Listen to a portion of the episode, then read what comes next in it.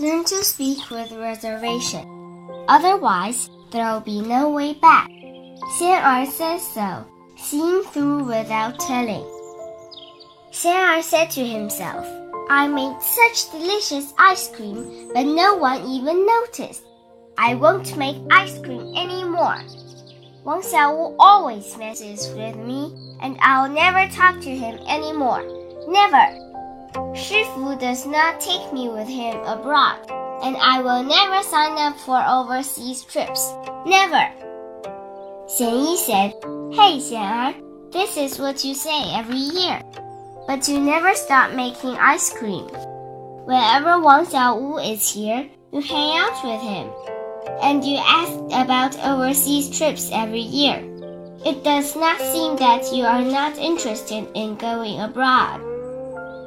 Er said, Xian Yi, come on. Even if you know it, why do you have to tell it like it is, without saving me any face?